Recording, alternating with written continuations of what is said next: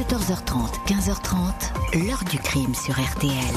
Jean-Alphonse Richard. Pour tenir en respect deux jeunes filles, pour bâillonner deux jeunes filles et pour tuer deux jeunes filles, lorsqu'on est seul, cela s'avère extrêmement difficile, même sous la menace d'une arme. Donc je pense qu'il y a eu probablement des complices.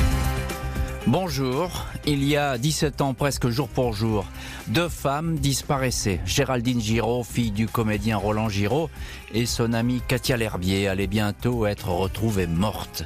Le début d'un mystère qui va se perdre dans les brumes de Lyon et les forêts de Seine-et-Marne, suspendu au chuchotement et aux dénégations du seul suspect interpellé, un certain Jean-Pierre Trébert, présenté un peu trop vite comme un homme des bois taciturnes.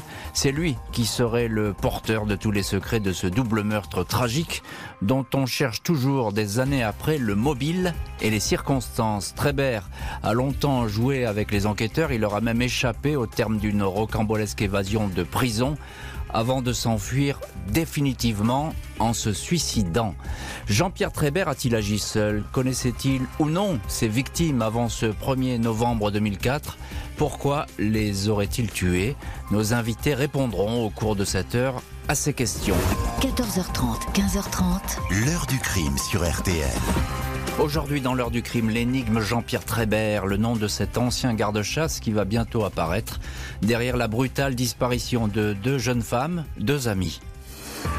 Ce lundi 1er novembre 2004, aux alentours de 20h, Géraldine Giraud, 36 ans, et son amie Katia L'Herbier, 32 ans, quittent la jolie maison dans laquelle elles ont passé le week-end à la Postole, 137 habitants, un village de Lyon. La demeure appartient aux parents de Géraldine, le couple de comédiens Roland Giraud et Maïké Janssen. Géraldine est elle aussi comédienne. Quant à Katia, elle est éducatrice spécialisée et chanteuse de blues dans un petit groupe qui se produit dans la région. Les deux jeunes femmes se connaissent depuis peu. C'est la tante de Géraldine, Marie-Christine Van Kempen, qui les a présentées l'une à l'autre, déclenchant un coup de foudre. Peu après le départ en voiture de l'apostole, Géraldine Giraud reçoit sur son portable un coup de fil d'une copine, conversation amicale, échange de plaisanteries avant que le téléphone ne coupe. Tout d'un coup à 20h10 précise. Dès lors, plus personne ne va jamais entendre les voix des deux amies, personne ne les reverra vivantes. Le lendemain 2 novembre, Katia ne se présente pas à son travail en centre pour handicapés à Sens. Géraldine Giraud, elle, n'a pas rejoint son appartement parisien. Les familles préviennent la police. Géraldine et Katia auraient-elles décidé, sur un coup de tête ou sur un coup de passion, de rompre les amarres et de disparaître quelque temps, un départ sur les routes sans prévenir qui que ce soit? Une attitude qui ne ressemble ni à l'une ni à l'autre, même si cette hypothèse n'est pas exclue.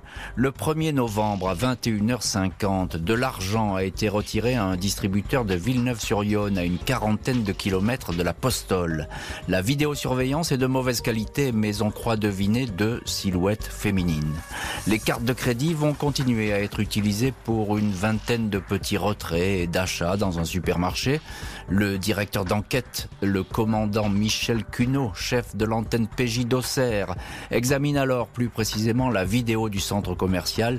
Il y aperçoit une 205 blanche. La voiture mène à une aide-soignante de Fontainebleau qui l'aurait revendue à un dénommé Jean-Pierre Trébert, un homme qui vit à Villeneuve-sur-Yonne. En fait, c'est lui qui apparaît, front dégarni, paupières tombantes sur l'œil droit, sur la vidéo lors du retrait d'argent du 1er novembre. Trois semaines après la disparition et alors que personne ne sait où sont passées Géraldine Giraud et Katia L'Herbier, les policiers interpellent Jean-Pierre Trébert, 42 ans, à Blandy-les-Tours, une ferme de Seine-et-Marne où il est employé. Il n'oppose aucune résistance. Dans son portefeuille, les cartes bancaires des disparus. Devant les policiers, puis devant le juge d'Auxerre, Michael Guire, Trébert reconnaît avoir utilisé les cartes de crédit. Il a fait profiter de ses achats sa dernière compagne, Patricia Darbo, l'aide-soignante qui lui a cédé sa voiture. Il n'a pas volé les cartes de crédit, il affirme les avoir reçues de Géraldine et Katia en personne. Elle voulait brouiller les pistes pour changer de vie. Il indique qu'il a même déposé à la demande de Géraldine Giraud sa Peugeot 206 sur le parking de l'hôpital Lariboisière à Paris. Le portable de Trébert a effectivement borné ce jour-là dans le secteur. Pour le reste, il ne sait rien. Il ignore où sont passées les deux femmes. Il ne les a jamais agressées. Au fil de ses déclarations, il indique les avoir reçues dans la maison qu'on lui prête, hameau du château, sur les hauteurs de Villeneuve-sur-Yonne. Des fouilles sont entreprises le 8 décembre 2004 parmi les restes d'un brasier. Les enquêteurs découvrent les rivets d'un jean, une carcasse de téléphone calciné, ainsi qu'un trousseau de clés, celle de l'appartement de Géraldine Giraud.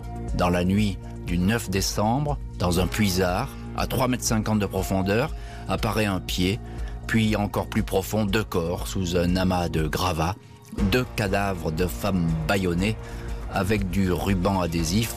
L'une est presque totalement dénudée.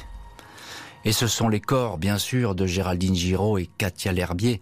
On va avoir bien du mal à savoir comment sont mortes euh, les malheureuses. Pour l'heure, on va se concentrer sur ce début d'enquête avec notre premier invité, Christophe Gauthier. Bonjour. Bonjour, bonjour à tous. Merci beaucoup d'être aujourd'hui dans le studio de l'heure du crime, rédacteur en chef à VSD. Vous êtes co-auteur du livre L'affaire Giraud, une histoire de femme aux éditions Flammarion, livre que vous avez écrit avec Stéphane Monca. Euh, alors, une histoire de femme, il y a ces deux femmes, euh, Géraldine Giraud et Katia L'Herbier. Euh, comment se sont-elles retrouvées dans, dans, ce mauvais pas? Elles étaient parties pour un week-end, c'est ça? Alors, elles sont en week-end, effectivement, dans la maison de campagne, la résidence secondaire de, de et Mike euh, Janssen. Comment elle se retrouve dans ce mauvais pas Ça, c'est une question qui est bien difficile, euh, Jean-Alphonse. Exactement, parce que si je vous la pose, c'est pas le, c'est pas le fait du hasard, c'est que on ne sait pas exactement comment elles disparaissent. Non, ça reste effectivement cette affaire Trébert. Euh, longtemps après, il demeure et subsiste de nombreuses zones d'ombre, et notamment euh, quand et comment ont-elles croisé leur assassin si l'assassin est Monsieur Trébert? On sait qu'elles partent de l'Apostole, on sait la direction qu'elles qu en voiture, hein, c'est ça. En voiture, mmh. absolument. Et puis vous l'avez très bien raconté. Pour des histoires de relais, d'antenne relais, le téléphone portable couple. Il est 20h, euh, un petit peu plus de 20h ce jour-là. À 21h52, le même jour, un homme, qui est Jean-Pierre Trébert, tire de l'argent au distributeur de Villeneuve-sur-Yonne. Donc dans ce laps de temps qui est très court, dans un périmètre géographique qui est extrêmement restreint, Jean-Pierre Trébert a croisé les filles. C'est toujours stupéfiant ce, ce, que vous dites, Christophe Gauthier, parce que euh, ça va très vite. Oui.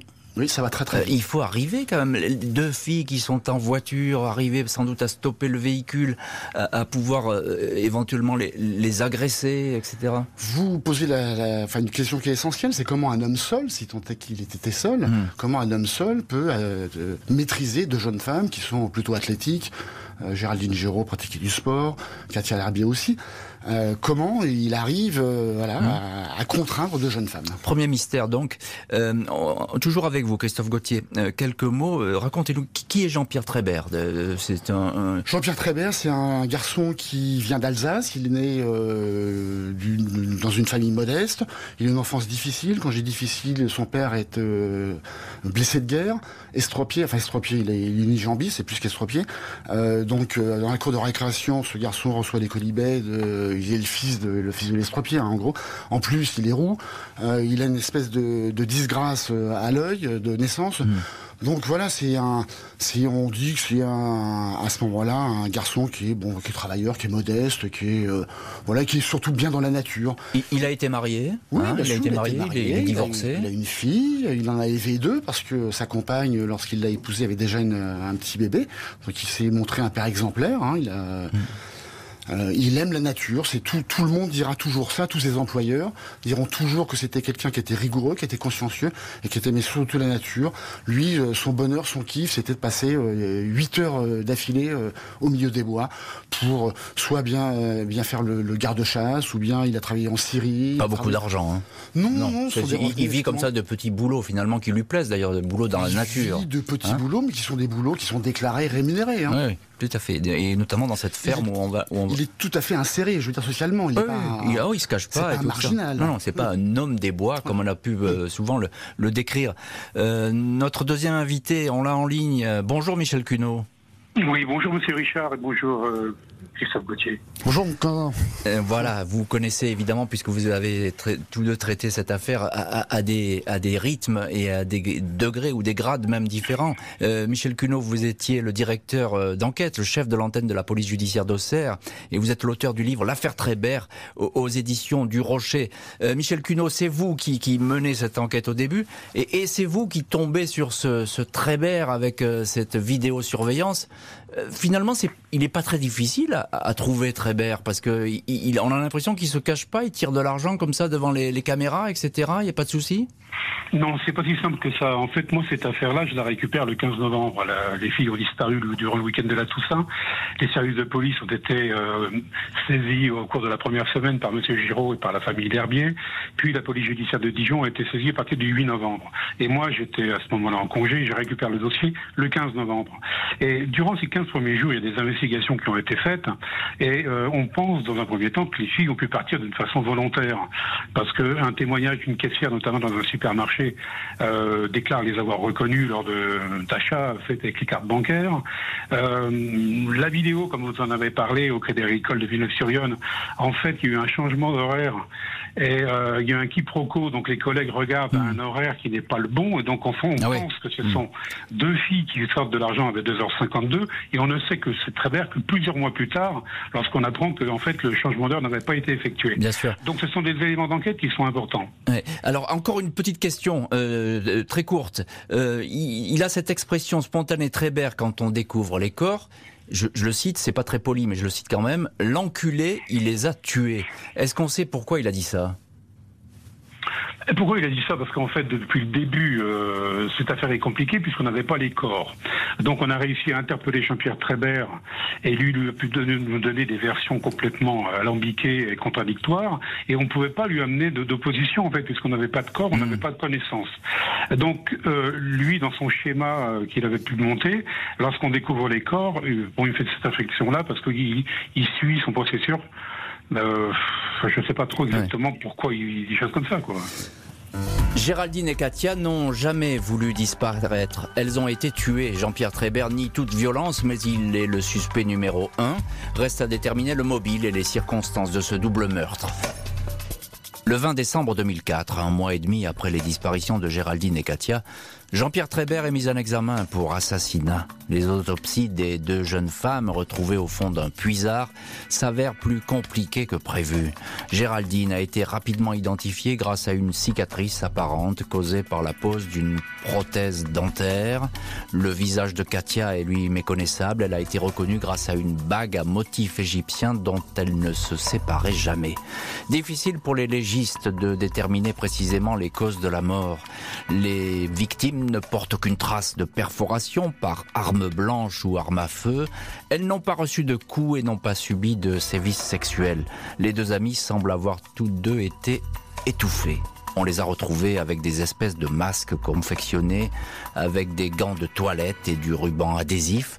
Elles pourraient avoir été tout simplement asphyxiées, peut-être avec un produit toxique. Dix jours après l'exhumation des corps, un enquêteur confie au journal Libération On a des cadavres, des indices graves. Pour nous, la culpabilité de Trébert est établie, mais pas le déroulement des faits. L'avocate de Trébert, Patricia Crossi, dit que son client est coincé, mais laisse entendre qu'il pourrait y avoir d'autres personnes impliquées un lieutenant de louveterie, spécialiste de la faune sauvage, met alors les enquêteurs sur la piste d'un gaz liquide employé pour détruire certains nuisibles, en particulier les renards la chloropicrine. Cette substance qui a servi à empoisonner les tranchées lors de la guerre 14-18 est interdite à la vente, mais certains jardiniers, chasseurs et braconniers en gardent quelques réserves. La chloropicrine a cette particularité d'attaquer les poumons sans y laisser de traces. Elle peut se décomposer en chloroforme. Aucune trace de ce produit n'est découverte dans la maison de Trébert à Villeneuve-sur-Yonne, pas davantage dans sa voiture ni dans la caravane qu'il occupait dans la ferme de Seine-et-Marne. En revanche, des traces de chloroforme, des résidus de chloropicrine ont bien été découverts dans la cave d'une maison de Sens, celle de Marie-Christine Van Kempen, la tante de Géraldine Giraud, découverte, effectuée lors du placement en garde à vue le 1er mars 2005 de cette ancienne cantatrice pour qu'elle s'explique sur son emploi du temps le jour de la disparition. Des chiffons contenant des traces de ce poison ont été retrouvés. Les enquêteurs avaient même noté la présence d'un chat mort, peut-être intoxiqué. Marie-Christine Van Kempen dit tout ignorer d'une telle substance. Elle n'a jamais rencontré et ne connaît pas le dénommé Trébert. Ce dernier confirme. Elle est relâchée après 31 heures de garde à vue. Pas de trait d'union avec le suspect numéro 1, reste que Marie-Christine Van Kempen intéresse au plus haut point les enquêteurs. Cette cinquantenaire qui enseigne le chant lyrique à Sens donnait des cours particuliers à Katia L'Herbier. Celle-ci vivait d'ailleurs chez elle comme colocataire, des affinités musicales et amicales, précise alors l'avocate de la famille Giraud. C'est chez Marie-Christine Van Kempen que Katia et Géraldine se sont rencontrées. Chez la soprane, les enquêteurs auraient encore découvert au grenier des bandes d'adhésifs emmêlés. Les policiers pensent que Patricia Darbo, dernière compagne de Trébert, et la tante se connaissaient. Une restauratrice de Fontainebleau, chez qui Trébert a ses habitudes, croit reconnaître Van Kempen sur une photo. Elle aurait déjeuné avec le forestier et sa compagne le 24 octobre 2004 une semaine seulement avant la disparition. Pas de preuves contre la professeure de chant. L'affaire se terminera d'ailleurs pour elle par un non-lieu. Mais dans leur rapport de synthèse, les policiers la présentent à l'époque comme, je cite, la probable commanditaire d'une séquestration-punition qui aurait mal tourné. Le 26 novembre 2005, la tante de Géraldine est mise en examen pour complicité d'assassinat et alors écrouée.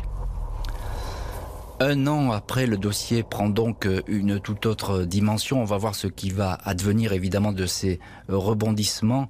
Euh, on, reprend le, fil de l'enquête avec vous, Christophe Gauthier. Vous êtes dans le, dans le studio de l'heure du crime. Vous avez écrit un ouvrage sur cette affaire, l'affaire Giraud, une histoire de femme.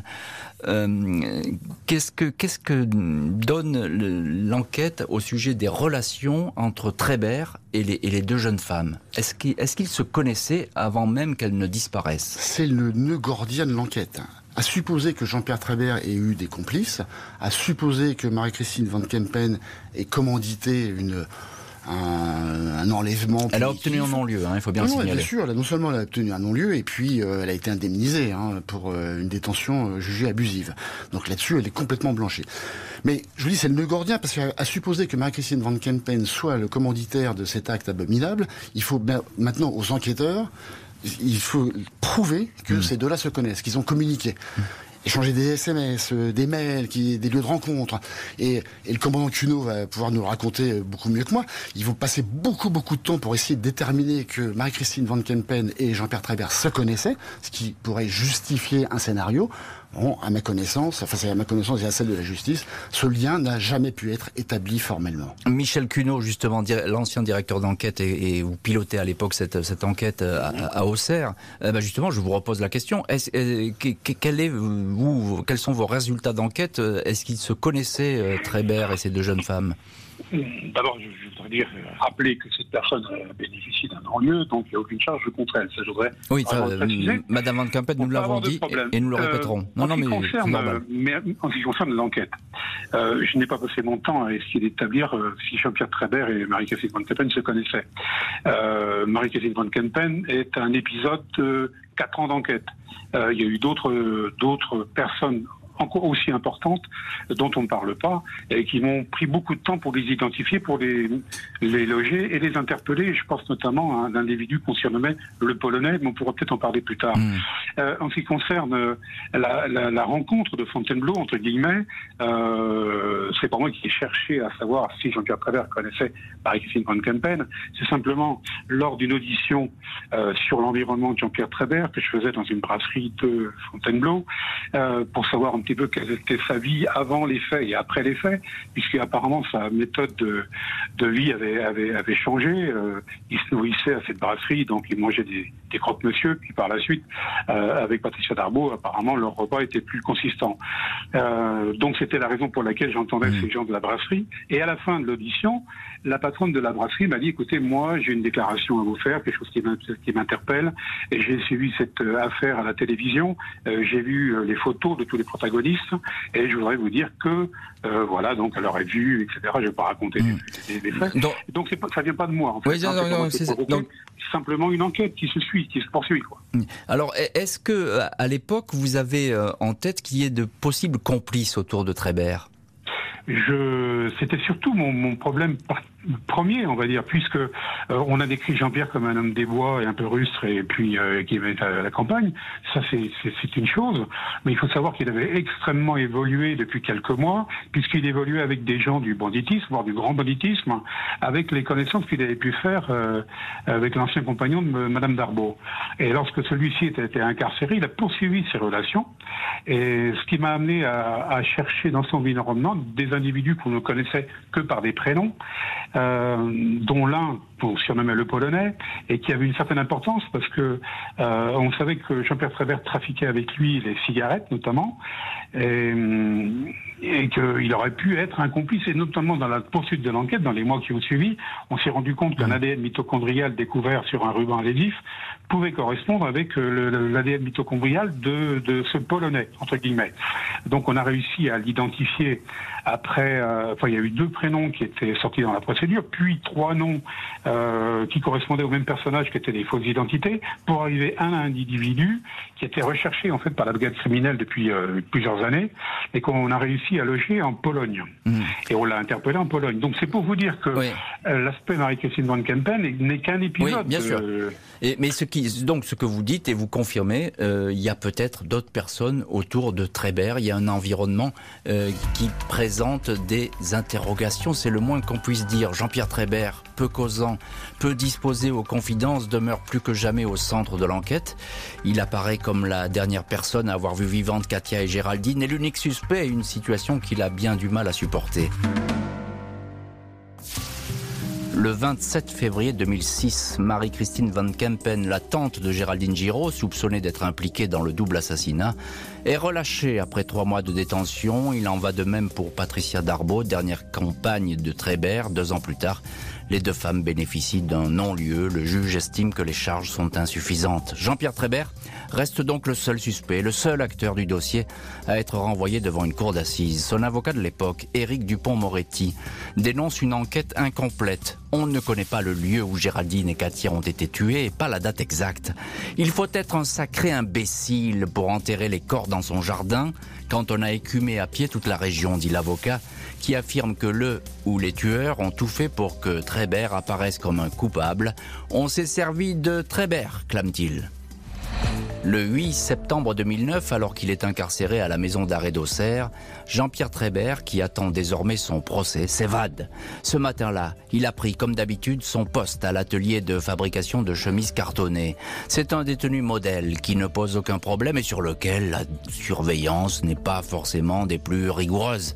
À 11h30, il s'est ainsi glissé dans l'un des cartons prêts à être embarqué dans un camion de livraison. Son absence n'est constatée qu'aux alentours de 18h30. Trébert avait négligemment dit à tout le monde, gardien, co-détenu, qu'il avait un rendez-vous avec un juge dans l'après-midi. Personne ne s'est donc inquiété. La cavale commence, pas forcément des plus discrètes. Le 17 septembre, il adresse une lettre surprenante au chroniqueur judiciaire du journal Marianne, Pericolégas. Il clame son innocence. J'avais confiance en la justice, mais je me suis trompé. On s'est acharné sur moi, sur mon entourage. J'ai donc choisi cette solution d'évasion qui n'est pas la meilleure, mais c'est peut-être le seul moyen de me faire entendre avant le procès où je serai présent. Michel Cuneau, directeur d'enquête à l'époque euh, dans, dans, cette affaire, vous étiez en poste à Auxerre et vous êtes l'un de nos invités dans l'heure du crime aujourd'hui.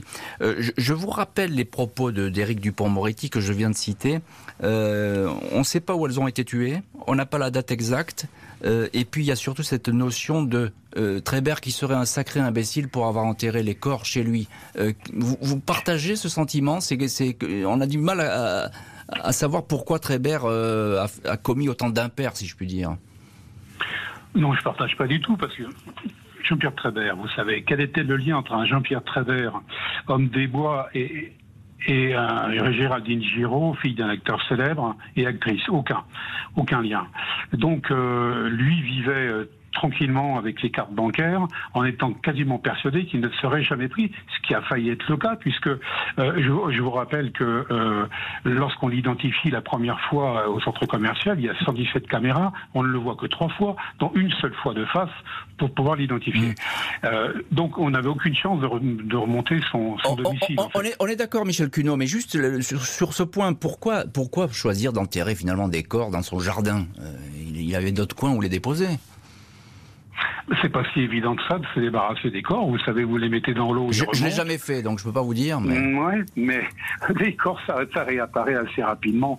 Et euh, à moins d'aller les enterrer au fin fond de la forêt, ce qui est pas simple, mm. quand même deux corps de personnes corpulentes, c'est pas facile. Et lui, il avait ce puisard qui était là. Donc je pense que dans un premier temps, il avait pensé les enterrer, et puis il a renoncé pour mm. une raison inconnue, et il a décidé de les mettre dans ce puisard qu'il a recouvert de pierre. D'accord. Euh, on comprend mieux, évidemment, et c'est votre éclaircissement est, est, est d'importance. Euh, Christophe Gauthier, rédacteur en chef à VSD, vous connaissez parfaitement cette affaire. Il y a cette évasion incroyable euh, de la prison d'Auxerre, alors qui va renforcer encore le mythe Trébert et, et ses mystères. Euh, là, on pense que c'est c'est perdu, quoi. Le, le gars s'est enfui. Alors perdu, non. Ça, je peux vous dire qu'il n'y a pas un enquêteur, un magistrat qui a pensé qu'à un moment la, la, partie était perdue. Dans une traque, les, le fugitif, vous le mmh. savez, ça prend du temps, mais le fugitif généralement il perd, hein, il, est, il, est, il est rattrapé. Euh, L'évasion dans la boîte en carton, c'est, bah, ça fait partie des caractéristiques de Travers. C'est un, un, espèce de Janus, un personnage à multifacettes. On l'a présenté comme un homme des bois. On s'aperçoit que finalement il peut être malin, mais il est finalement pas si malin parce que vous venez de le dire, il enterre les, les, les, les corps dans son jardin. Euh, il, il essaye de faire disparaître un trousseau de clés dans un petit feu de, un petit feu d'herbe qu'il allumait sur son terrain. Donc tout ça, c'est quand même pas très très très très malin. Et malgré tout, il arrive à fourvoyer les enquêteurs vers des pistes qui vont s'avérer fausses, et, et, des cul-de-sac, des impasses. Et, et il écrit euh, Je serai présent à, oui. à mon procès. Alors oui. là, là, il y a aussi une manière de, de, narguer un petit peu. Oui, la... comme il avait dit au début de l'enquête que les filles allaient réapparaître. Il avait d'ailleurs donné rendez-vous à la police, euh, garde, garde de Lyon, parce que euh, les filles avaient disparu volontairement et devaient réapparaître comme ça, miraculeusement, garde, garde de Lyon. La police était là d'ailleurs pour vérifier naturellement elle n'était pas venue. Jean-Pierre Trébert est dans la nature. L'échéance du procès en cour d'assises s'éloigne. L'enquête criminelle fait désormais place à une traque sans précédent pour retrouver le fuyard.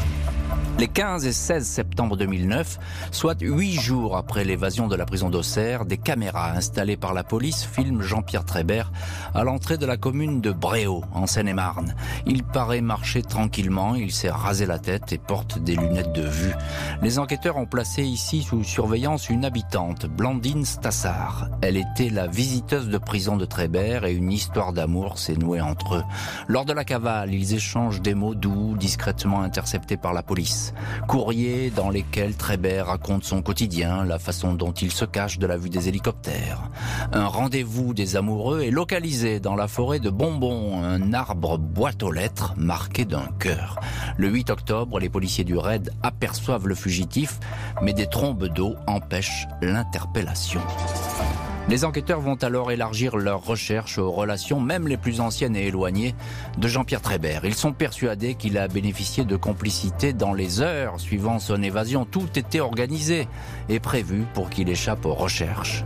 Plusieurs personnes sont ainsi mises sous surveillance. Le 20 octobre 2009, après deux mois et demi de cavale, Trébert est interpellé dans un petit appartement de Melun, clandestinement hébergé par des amis. Jean-Pierre Trébert, 47 ans, est déféré au parquet d'Auxerre, réincarcéré. Il est alors prévu que son procès se tienne dans six mois.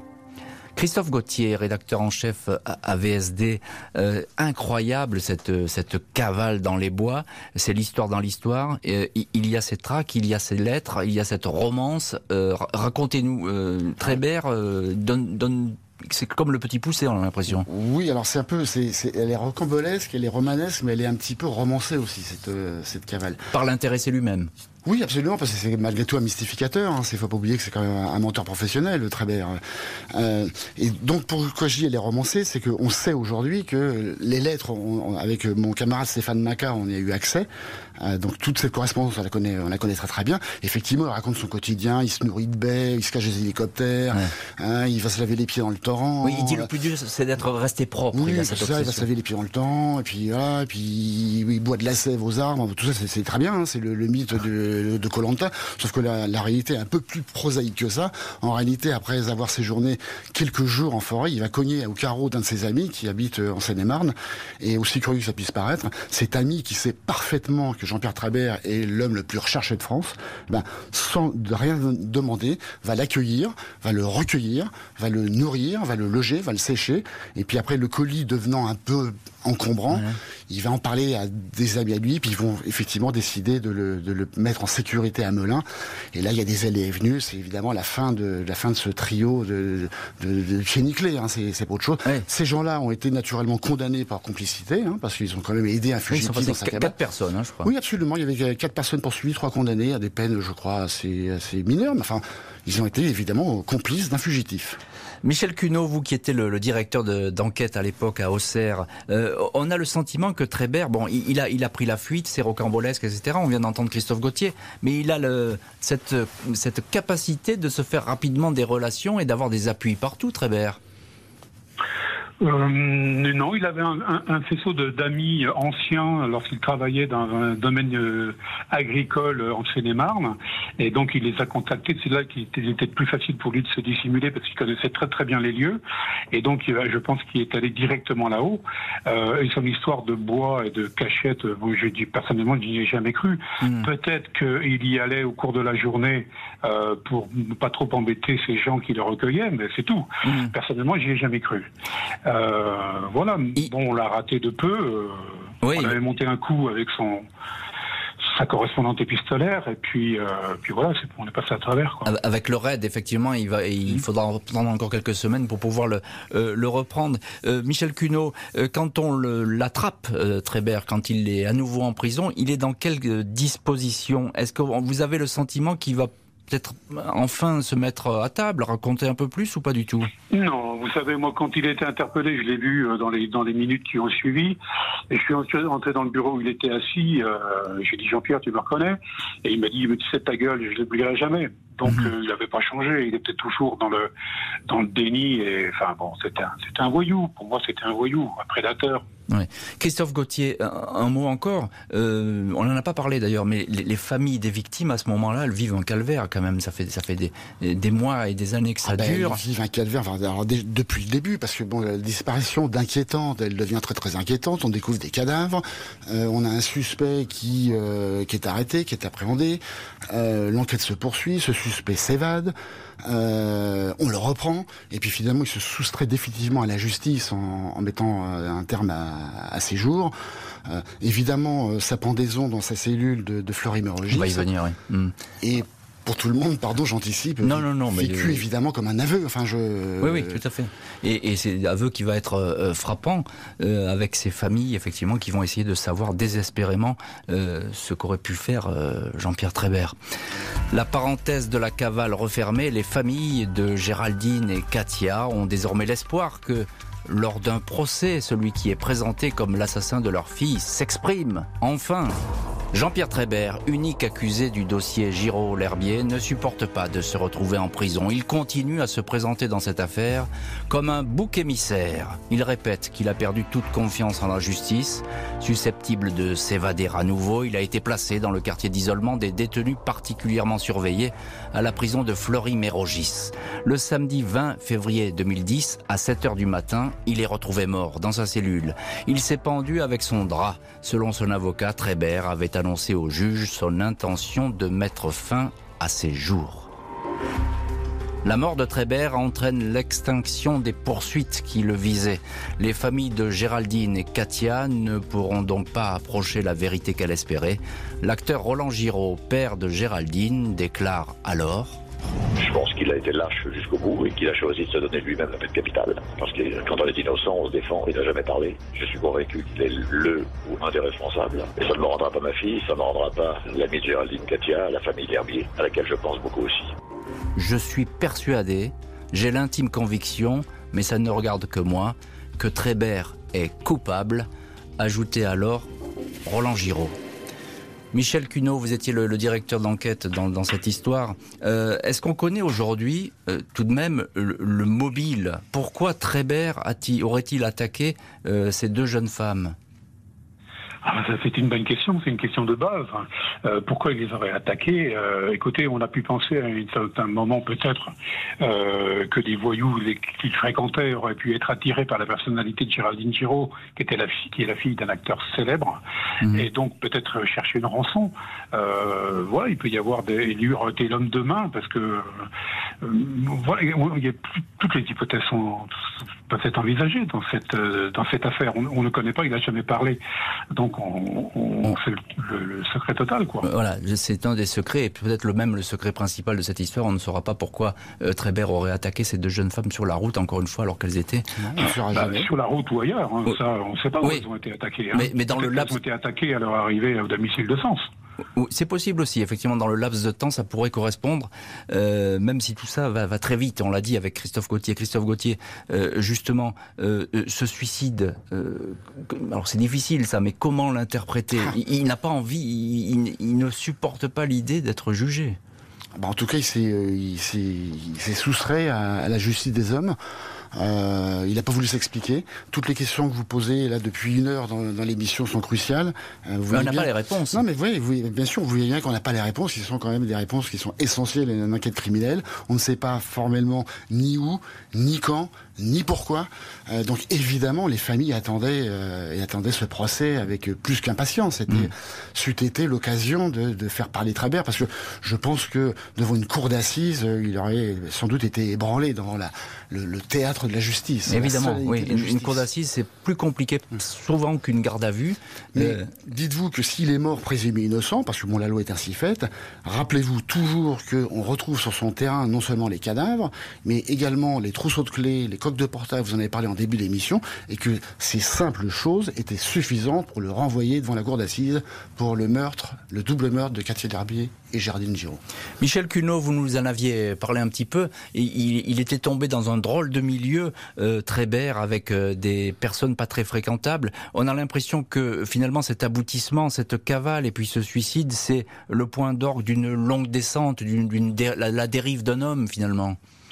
La dérive d'un homme peut être euh, son envie secrète de vie, en fait. Hein. Euh, peut-être qu'au fond de lui-même, il, il, est arrivé assez facilement à vivre comme ça, de, de l'argent facile, et, ça lui plaisait. Hein. Il, a, il a complètement laissé tomber son épouse et laissé tomber son travail de, dans le milieu agricole pour euh, se, se, baigner dans ce milieu-là euh, avec des gens peu recommandables, effectivement. On, on, a même affaire à du grand banditisme. Mmh. donc je pense que ça, ça lui plaisait, en fait. Hein. Il était arrivé à ce qu'il voulait.